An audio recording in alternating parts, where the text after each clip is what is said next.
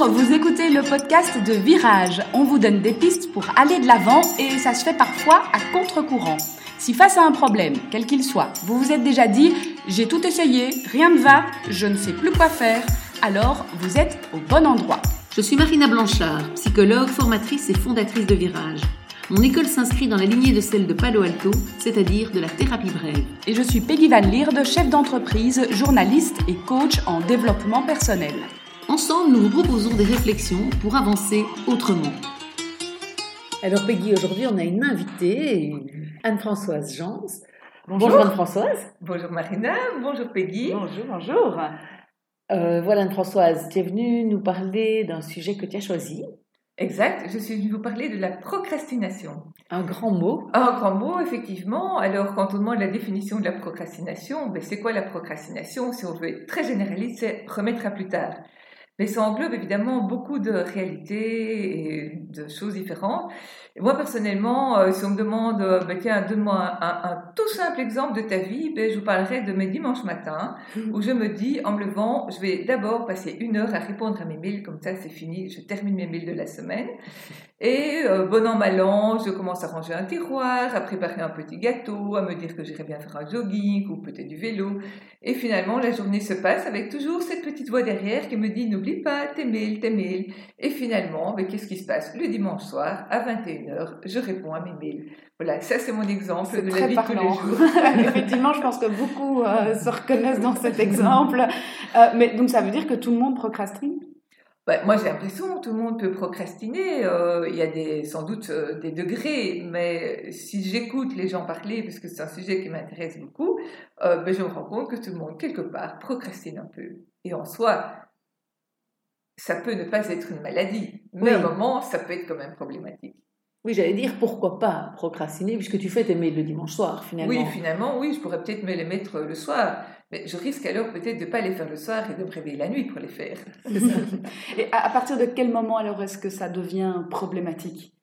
Ben, ça devient problématique quand on a vraiment euh, des, des tâches euh, à faire euh, et que ben, les personnes autour de nous attendent et qu'à un moment on a des conséquences parce qu'elles ne sont pas faites. Euh, ben, je peux être un étudiant euh, qui, qui, qui n'étudie pas et qui rate son année, ou qui termine pas ses études parce qu'il n'a pas le courage de faire son mémoire, ou je peux être un travailleur qui, euh, à un moment, euh, a tellement retardé un certain nombre d'échéances que, ben, je sais pas, il perd ses affaires, enfin, c'est les affaires qu'il doit. son business, quoi. Son business, voilà, exactement, c'est ça que je voulais dire. Euh, ou alors, euh, voilà, ça, ça peut être conséquence par rapport aux autres, mais c'est aussi par rapport à moi, parce qu'à un moment, euh, je vais perdre mon estime de moi, je vais me dire que je suis pas capable de faire les choses, que j'ai pas, je suis pas persévérant, que je suis pas courageux, que je me vautre dans des choses faciles comme regarder des séries.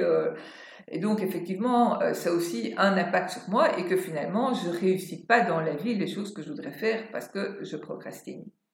Et tu as un exemple, euh, par exemple, enfin, je sais pas, tu as suivi un patient ou... Bah oui, j'en ai suivi quelques-uns, enfin plusieurs même, dans, euh, qui par exemple disent qu'ils détestent le travail administratif, la part administrative de leur boulot. Mhm. Et donc, on peut comprendre. oui, on, voit bien. Bah, c'est vrai, quand on travaille dans le domaine des relations humaines, on n'a on pas choisi l'administration en priorité.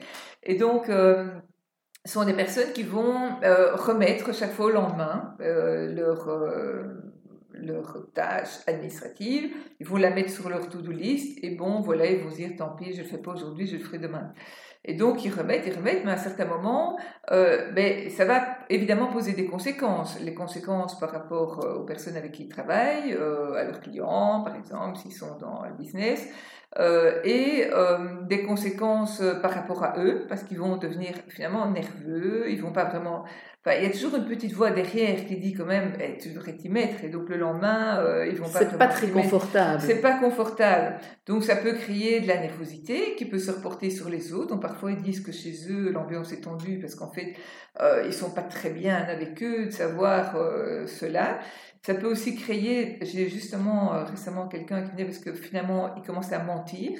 Euh, en disant, ils inventent des histoires, en disant mais oui je l'ai fait, euh, mais euh, oui oui j'ai envoyé ceci, j'ai fait cela, et se disent c'est pas grave, je le ferai après, mais finalement bah, les gens peuvent le découvrir et même s'ils le découvrent pas, finalement ils montent des mensonges de plus en plus nombreux et ça devient aussi un problème par, rapport à leur propre estime, parce que a priori, c'est pas des gens euh, qui sont, euh, voilà, en qui on peut pas avoir confiance, mais simplement, euh, ça les met tellement mal de devoir dire qu'ils ont procrastiné qu'ils préfèrent inventer qu'ils l'ont fait. Oui, on s'englue dans une situation dont on sait voilà. très bien comment sortir. Exact, et ça touche vraiment à l'image de soi finalement, par rapport à soi, par rapport aux autres. Et quelle solution alors? Alors, on fait quoi? Qu'est-ce qu'on fait Oui. Donc en général, euh, ben, je dirais que ce que se dit le procrastinateur et ce que lui dit son entourage, c'est vas-y, fais ce que tu dois faire, etc. Donc ben, on remarque que ça marche pas, d'autant plus que le procrastinateur déjà a cette petite voix qui lui dit tu devrais faire ton mémoire, tu devrais faire ton travail administratif, tu devrais, tu devrais. Donc on va lui dire écoute, voilà, tel jour où tu as décidé de faire la tâche en question, ben, soit tu l'as fait et on lui donne un temps pour euh, la faire, Soit euh, tu sens que tu n'es pas prêt de la faire et donc euh, plutôt que de te dire que tu vas commencer dans une heure ou dans trois heures ou le lendemain, eh bien tu te redonnes euh, un délai où vraiment tu profites de, ce qui te fait vraiment plaisir, par exemple des jeux vidéo, euh, ranger tes tiroirs, etc. Et euh, tu ne feras ce que tu dois faire que, par exemple, dans deux jours. Mais dans deux, pendant ces deux jours, tu t'interdis de le faire. Tu dois vraiment alors faire ce que tu aimes, tu dois pas y penser, tu dois en profiter, tu restes dans le plaisir plutôt que dans cette petite voix qui te dit que tu dois euh, faire absolument la chose, puisque ce que tu dois faire, en fait, tu la feras que, par exemple, dans deux jours. Donc là, on va moduler avec la personne le timing, etc., en fonction de sa réalité, de ce qu'elle vit, de ce qu'elle peut faire. On adapte toujours euh, la proposition. Et donc, c'est vraiment aller dans le mouvement inverse, au lieu de dire, vas-y, fais la to-do list, commence ta tâche, et lui dire, ne la fais pas, tu n'es pas prêt, attends. Et donc créer une autre tension chez la personne qui ne parvient pas à faire euh, la tâche. Et ça veut dire qu'au final, euh, la personne attend vraiment en ce moment ce laps de temps ou bien elle, s'y met quand même avant? Enfin, ça, provoque un changement? Ben oui, parce qu'en fait, la personne se dit un, deux jours ou trois jours sans pouvoir travailler. par exemple, si on dit c'est un étudiant, on lui dit bon, ben écoute, euh, voilà, tu te dis aujourd'hui que tu commences ton blocus ou ton cours, et si euh, tu sens que tu vas commencer à faire une série, ben plutôt que regarder une seule série, eh tu t'autorises pendant deux jours à regarder toutes les séries que tu veux, tu fais ce que tu veux, mais en tout cas, tu n'ouvres plus un livre, c'est que tu n'es pas prêt. Et donc, l'étudiant se dit deux jours complets sans travailler, donc ça c'est quand même un peu beaucoup. Et du coup, il va peut-être inverser, je dirais, sa tendance habituelle à regarder la série en disant, ben non, je vais quand même travailler, Peut-être que je regarderai plus tard les séries, mais deux jours, c'est trop. Donc mhm. oui, ça va marcher, pas toujours évidemment, mais souvent parce qu'en tout cas, on se met dans un autre, euh, euh, un autre processus. Moi, je peux donner un exemple tout simple que j'ai eu un jour avec mon fils qui était à l'UNIF et qui euh, me disait Oh, maman, moi je crois que oh, c'est trop dur de travailler, j'y arrive pas, je commence pas. Je lui dis bah, je crois que tu n'es pas fait pour les études universitaires, c'est pas grave, on va chercher un autre programme. Et du jour au lendemain, il n'a plus jamais dit ça et il a travaillé tout seul. Mais du coup, euh, moi j'ai l'impression, ce qui est intéressant, c'est qu'aussi, pour certaines personnes, ils peuvent peut-être se rendre compte que c'est pas si important de le faire aussi. Parce que ton fils, par exemple, aurait pu se dire c'est vrai, en fait, c'est pas pour ça que je suis fait. Et au lieu d'être en échec perpétuellement à ne pas s'y mettre, mm-hmm. quelque part, du coup, il se, il se serait retrouvé dans ben, maman m'ouvre une autre possibilité, une autre voie, et si je veux, je la saisis. Absolument. Donc c'est intéressant aussi ça. Tout ouais, c'est vrai, c'est une belle euh, opportunité de reposer le cadre autrement. Parce que si on prend la procrastination des étudiants, par exemple, en fait, elle peut être basée aussi sur des émotions différentes. Donc, il y a clairement l'émotion plaisir qui est dans la procrastination, puisque finalement, on préfère ranger un tiroir que répondre à des mails à un certain moment où on préfère regarder une série que faire du travail scolaire ou de faire une autre part du travail, du job, par exemple rencontrer des clients plutôt que le travail administratif. Donc, euh, il y a toujours cette priorisation, entre guillemets, des plaisirs qui fait qu'on procrastine, mais ça peut aussi être euh, des étudiants qui ne travaillent pas parce que ça fait moins, comment dire, ça leur envoie une image moins négative de rater parce qu'ils ne travaillent pas, que de travailler et de risquer de, de, ne pas avoir de si beaux résultats que prévu. Et donc, pour un étudiant, se dire, bah, moi je suis cool, non, j'ai rien fait, donc j'ai raté mon année, plutôt que dire, ben oui, moi j'ai travaillé et j'ai pas réussi, ou je n'ai pas atteint un objectif plus élevé que je m'étais donné. Donc, il peut aussi y avoir dans la procrastination quelque chose qui est lié à la peur, à l'estime de soi, qui fait qu'on n'y va pas. Oui, et pas que pour des mm. étudiants, parce que moi, je pense à un patient que j'ai eu qui voulait euh, développer un spectacle. En fait, hein, il voulait être un artiste, il se faisait coacher par des coachs euh, qui ont coaché de grands artistes, mais il, n'avançait jamais dans la création de son spectacle. Et je pense effectivement qu'il avait la peur d'échouer derrière, et que donc, en ne faisant pas, au moins, il échoue pas. Exactement. Sauf qu'il échoue, mais euh, il ne le voit pas de la même manière que de devoir s'afficher, voilà, se, se, mettre en risque, de décevoir les autres et de se décevoir lui-même, évidemment, si le spectacle n'est pas bon. Quoi. Mais le risque de, de, ne pas aller vers un changement, c'est que cette confiance en soi, elle diminue encore davantage. Oui, exactement. Donc finalement, la personne croit en faisant ça, en mettant toutes ces protections en place de procrastination, qu'elle euh, elle va, elle va se protéger en quelque sorte du regard des autres. De... Et finalement, euh, ben, avec le temps, c'est tout le contraire qui se passe parce que finalement, elle ne réussit plus rien. Mm-hmm. Euh, voilà, je, je, suis aussi quelqu'un, c'est encore une autre émotion.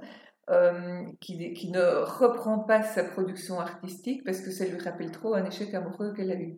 Et donc, elle procrastine parce qu'elle a peur de reconnecter les émotions, qu'elle avait euh, de revivre quelque et de revivre quelque chose. Et donc elle procrastine et donc elle vient au départ en disant j'ai pas confiance en moi. C'est ça son diagnostic. Mais en fait derrière euh, c'est euh, d'autres émotions. Donc c'est vraiment important quand on travaille la procrastination, c'est d'aller bien interroger le levier de la procrastination pour être sûr que on donne pas une tâche standard euh, ou une façon standard de changer, parce qu'il y a peut-être des choses plus subtiles. Donc il y a la procrastination classique de l'étudiant qui préfère la série que son travail, mais il y a des choses qui sont beaucoup plus subtiles. Donc mm-hmm. toujours aller chercher l'émotion qu'il y a derrière pour pouvoir changer le une, question qui est peut-être intéressante à se poser quand on procrastine, pour certaines personnes qui nous écouteraient qui procrastinent, c'est de se dire bah, finalement, si je le faisais, je risque quoi? Exactement. Parce que c'est un peu là qu'on a le levier, du coup, puisqu'on se dit bah, si je lançais mon spectacle, je risque quoi? Et c'est là qu'il s'est rendu compte, parce que je, reviens à cette personne-là, mais euh, que bah, risque, oui, de décevoir, que ce soit pas à la hauteur, etc. Et voilà, bon, pour, pour, euh, pour pas mal de, gens, euh, bon, je pense en autre cas, un étudiant qui terminait pas son mémoire, ben, si je le termine, je risque quoi? Ben, Ma copine voudrait qu'on s'installe ensemble, en fait, moi, j'ai pas envie tout de suite. Enfin voilà, il y a, y, a y a, des choses euh, à aller chercher là. Et donc, c'est peut-être une question qui est intéressante à se poser, parce que peut-être que vous, vous avez l'impression de procrastiner de, voilà, pour, pour l'une ou l'autre tâche, et peut-être qu'en fait, il y a plus de risques à la faire que de ne pas la faire. Et donc, ça vaut la peine d'aller voir ces risques peut-être avant aussi que de se forcer à faire un truc que manifestement on a une partie de nous-mêmes qui nous empêche de la faire. Oui, tout à fait. Ou en tout cas de pouvoir euh, analyser autrement les conséquences de ce risque, comme tu dis, mm. en se disant bah oui, je pourrais terminer mon mémoire, mais je suis pas obligée de m'installer avec ma copine. C'est ça, exactement. exactement, oui, c'est ça. Pouvoir retravailler du coup les risques avant de passer à l'action. Est-ce qu'il y a un profil type d'une personne qui procrastine plus qu'une autre? On a, on a ici parlé pas mal de l'étudiant, mais voilà, est-ce que euh, est-ce qu'il y a un profil type ou pas vraiment? Moi, je crois que tout le monde peut procrastiner sur des choses qu'il aime moins faire, à moins qu'il y ait des profils de personnes qui soient OK avec toutes les tâches qui existent, mais ça, j'ai un peu des doutes. Mais même, euh, je veux dire, des gens qui sont perfectionnistes, par exemple, hein, et qui font vraiment en général, enfin, qui ont en tête d'être vraiment euh, au top sur tous les plans, euh, ils seront des procrastinateurs aussi, parce que comme ils ne savent pas tout faire, vu qu'il n'y a que 24 heures dans une journée et que la perfection n'existe pas, mais ils vont devoir à certains moments euh, ben, lâcher sur certaines choses et procrastiner. Pour eux, c'est de la procrastination, parce que comme ils sont parfaits, ils doivent absolument le faire. Et donc, c'est aussi des gens qui pourraient être, par exemple, dans un profil de inventer des histoires euh, pour dire qu'ils sont toujours parfaits, mais ils ne parviennent pas à le faire. Mais bon, probablement qu'il y en a qui le sont plus que d'autres, euh, qui, qui, se laissent plus aller dans le plaisir, euh, qui, qui se contraignent moins, euh, Mhm. ça c'est sûr. Et puis peut-être aussi des périodes de la vie où on l'est plus que d'autres. donc je crois qu'il faut vraiment pas généraliser là-dedans, mais il y a certainement un curseur de procrastinateur. Tout le monde l'est un peu, beaucoup, très fort. On, a déjà évoqué euh, donc les, les- les solutions que toi tu proposes quand voilà quelqu'un vient te voir dans, dans ce cas-là. Et qu'est-ce qu'on pourrait donner comme conseil quand quelqu'un euh, vit euh, avec euh, un procrastinateur dans son entourage? Quel, quel conseil lui donner? Le conseil ce serait de, de- en tout cas, de ne pas alimenter cette petite voix qui dit Mm. tu dois le faire, tu dois le faire. C'est ça. Et oui, exactement, puisque en fait, la petite voix, elle le dit déjà. Donc, si elle a encore une autre voix à côté qui lui dit, ça va l'énerver et ça va peut-être même encore probablement diminuer le- L'envie de s'y mettre. L'envie de s'y mettre, exactement. Mais par contre, si on freine un moment, donc c'est un peu l'exemple que je donnais à mon fils en lui disant, bah, écoute, laisse tomber, euh, on va choisir nos études. Si on freine, mais là, on repositionne la personne autrement et bah, pour toutes sortes de raisons, elle va dire oui, mais non, quand même, moi, je vais pas euh, rien faire, ou, euh, ou peut-être ça va lui renvoyer une image qu'il n'a pas envie de donner de façon un peu plus forte, et du coup, il va s'y mettre. Mais même si c'est même pas, en tout cas, déjà arrêter de lui dire vas-y, fais ta to-do list, commence à travailler, ça sera déjà très très bien. Mhm. Oui, quelque part, on va repositionner la personne actrice euh, de, de, de sa, Ouais. de sa vie. Oui, ce c'est qui ça. sera l'un de nos sujets, hein, Peggy, bientôt. Oui, bien sûr. Oui, oui, effectivement. Dans tous les cas, c'est toujours entre la personne actrice, hein, c'est comme ça qu'on travaille. Oui. Oui. Rappelons-le. Oui, oui, tout à fait, tout à fait, c'est vrai. C'est central dans notre C'est travail, c'est vrai. c'est vrai. On est acteur de sa vie et euh, voilà. Et effectivement, on prend cette position qui est importante. Bah, et c'est chouette, ça nous redonne du pouvoir dans notre Euh, vie, oui, c'est c'est ça sûr, surtout évidemment, qui est ouais. intéressant. ouais. Finalement, en conclusion, si on, enfin, moi j'ai l'impression que la procrastination, c'est un peu cette difficulté à s'y mettre, pas tellement à faire les choses. Quand tu fais tes mails, une fois que tu les fais, tu les fais. J'ai pas l'impression que ce soit chaque mail pénible. C'est le premier qui est difficile. Est-ce que c'est juste de dire ça? Oui, oui, tout à fait. La procrastination, c'est un peu comme le point de bascule. Quoi. Tu dis, OK, je prends mon ordinateur et j'y vais. Et puis après, comme tu dis, on y va. Donc en soi, c'est vraiment euh, un moment décider de faire autre chose que le truc plus plaisant qu'on va mettre en priorité ou euh, les autres dont on a parlé qui sont liés à ben, qu'est-ce que je risque à le faire finalement. Donc en soi, euh, tout le monde est capable de le faire en général. C'est juste euh, le moment de se mettre à la tâche, comme dis. Donc justement. finalement, quand on procrastine, on devrait se dire, enfin en tout cas moi c'est ce que je fais, et je trouve que ça fonctionne et c'est ce qu'on propose à nos patients. On devrait se dire, ben voilà, euh, soit je le fais maintenant, soit je le fais dans deux jours. Exact. Et si je le fais pas maintenant, interdiction pour moi de, de m'y mettre. Et donc en s'y mettant maintenant, même si je me dis, bah maintenant je le fais même qu'une seule demi-heure, souvent on fait la demi-heure et puis on continue. Exactement. Puisque- Tandis que si je me dis, euh, si je fais pas là maintenant, je dois le faire dans deux jours, ça fait paniquer un peu. On se dit, oulala, mais alors est-ce que dans deux jours je le ferai, etc. Et donc, euh, et donc c'est ça qui débloque pour moi la, ça qui problématique. hein. ouais, tout à fait. C'est le fait de s'y mettre. C'est le fait de s'y mettre et de donner même, euh, comme tu dis très justement, souvent on dit, ben, vous y mettez, et si c'est que 20 minutes, c'est bien. C'est ça. Donc on ne se met pas euh, une grosse tâche sur le dos, Ouais, mais souvent une fois effectivement que le processus est enclenché, il continue. C'est plus facile de continuer que de s'y mettre. Voilà, exactement, oui. C'est une bonne conclusion. Ben voilà, Anne-Françoise, merci en tout cas. Ben, merci à vous de m'avoir accueilli dans votre podcast, c'était vraiment euh, très sympa, très intéressant. Merci et donc euh, maintenant, comme j'ai to-do list sur laquelle je vais essayer de ne pas procrastiner aujourd'hui, je vais vous laisser. Merci beaucoup. La, la semaine prochaine, on parlera, euh, Marina, des émotions. Oui, C'est un sujet super. euh, passionnant, très vaste. On va essayer de décortiquer les émotions et ce qu'elles ont à nous dire, parce que les émotions, elles ont une utilité, même celles qui nous font souffrir.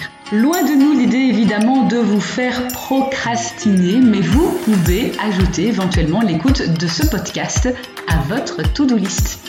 À bientôt!